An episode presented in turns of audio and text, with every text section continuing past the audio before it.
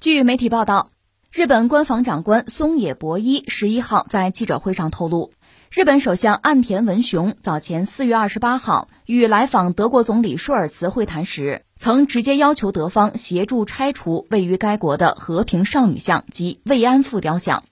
岸田文雄在会谈中声称，对慰安妇像的存在感到极其遗憾。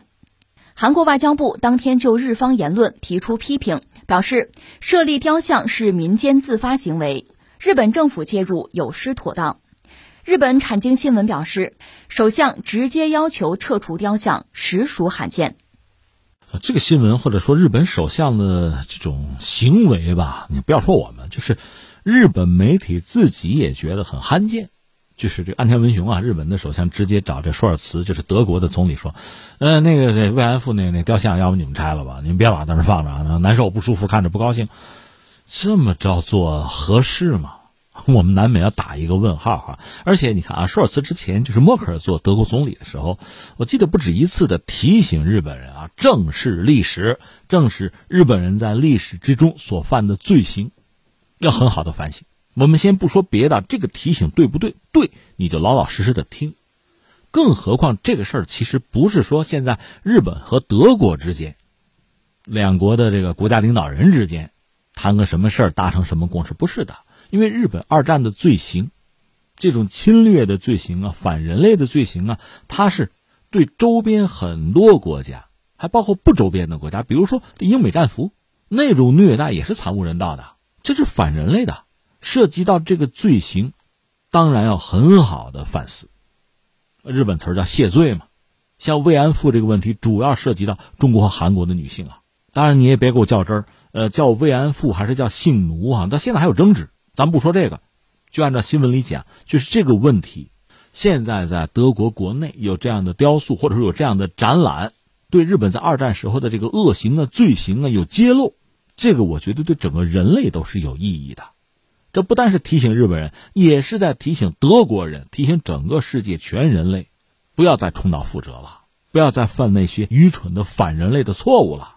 其实岸田应该这样讲，就是，哎，你在德国这个雕塑哈，应该永久的在那展示。不但如此，我们日本也应该竖起这样的雕塑来，让我们日本人很好的反思。哎，那你德国人在二战时候那个罪行，要不要在德国也展览一下？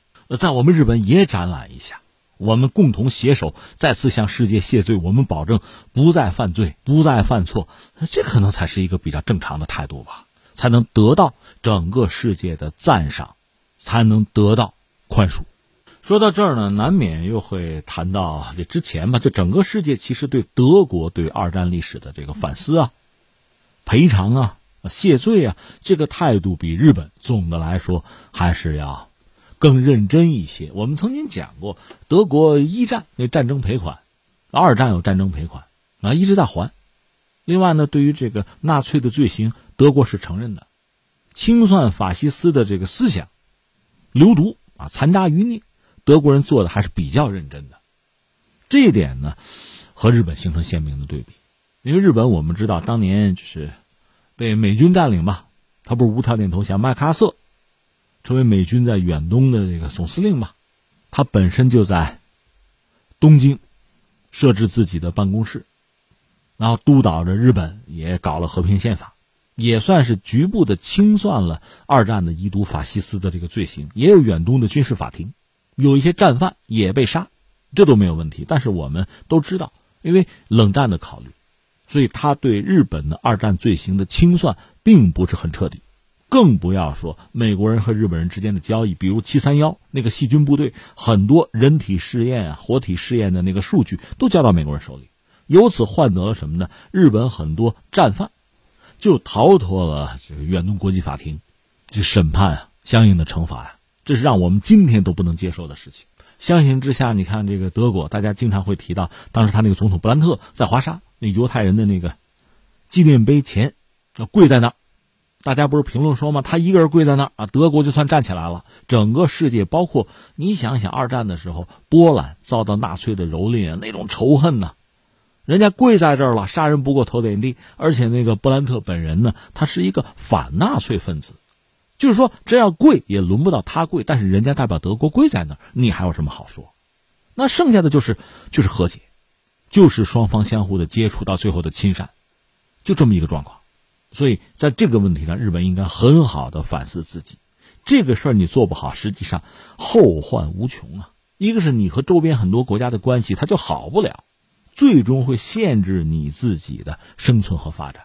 另外，实话实说，以日本现在这样一个国家，它又老龄化，它又两头在外，你如果不清算那个法西斯的遗毒啊，如果将来有一天再发生这种军国主义思想的复辟，那你这个国家真的是就不可想象了。那真的是万劫不复啊！这是一个我们要说，然后我们要再说一个但是，但是时至今日，这个俄乌战争爆发之后，这个俄军在乌克兰有一些作战行动，包括发现很多所谓生物战实验室，这里边有相当数量是美国和乌克兰官方搞的，但是还发现呢，德国在乌克兰也有，这不由得让人倒抽一口冷气。德国，你二战就是一个战败国，如果你在战后你还不老实。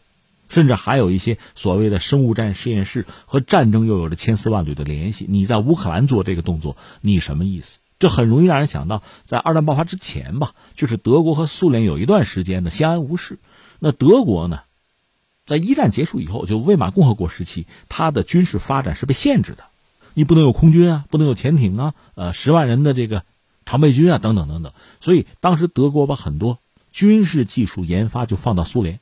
甚至有一些演习放到苏联做，当然作为回报呢，说是和苏联要分享，分享一些军事技术吧，一些先进的军事思想是这样的。那到最终，希特勒一九三三年上台，六年的时间，德国人扩军备战，他为什么能做到？因为之前他一直没有闲着呀。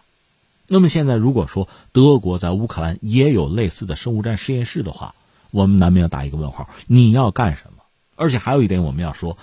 二战结束以后，德国本身是一个战败国吧，呃，曾经被四个国家就占领，最后呢就分成两堆儿，就是西方占一块，苏联占一块，最后就成了东西德嘛。后来在苏联解体之前，这个国家刚刚完成了统一，东西德合在一起，呃，实力增强很多。但是在军事技术上，在国防领域呢，总的来说德国是比较克制的，他也不敢。欧洲国家也盯着他，比如法国，你真要是。在军事实力上有大幅度的提升啊，增强啊，大家当然要问你要干什么，对吧？所以德国这方面确实比较谨慎，它的军事技术还是比较尖端，但更多的呢是体现在外贸武器上。我做一些武器，比如潜艇啊，那导弹呢，做好了我卖，豹式坦克呀都卖。他自己就是德国的国防军装备的数量其实是有限的。以至于美国对他都心生不满，就是作为北约国家，你们这个军费百分之二，GDP 百分之二没有达到，默克尔死扛着就不增加军费。但是到了舒尔茨，现在利用俄乌战争这个事件，德国确实偷偷的改弦更张了，而且呢，大家也说不出什么来，就是他增加了军费，砸了一千亿欧元，增加军费，一个是买了美国阿夫萨姆战斗机，这美国人当然高兴了，挣钱了吗？但是。这意味着德国被解开了之前的束缚啊！你可能认为德国翻不了天了吧？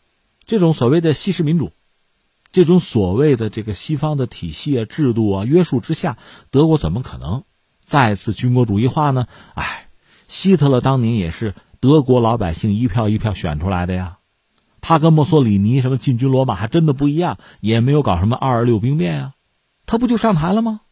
民主的很啊！但结果又怎么样呢？所以对德国目前的走向趋势，我们不得不加以注意。那第三点，我还要说什么呢？就是所谓新纳粹了。这次普京说俄罗斯在乌克兰展开这个军事行动，它是一种特别的军事行动，它不叫战争啊。有一个重要的诉求，就是让乌克兰要去军事化，要去纳粹化。一方面，我们知道他既然说发动这个军事行动，当然他要找到他的理由，这个理由最好被整个世界认同。而不是相反，否则他就被指责是一个侵略者了。所以他当然有一套说辞哈。但是我们明明知道，乌克兰那个像亚速营这样的组织，它就是纳粹化的组织啊，这也是真的呀。就是在当今世界，纳粹啊当年的这个军国主义的、反人类的这种思潮，并没有真正被肃清。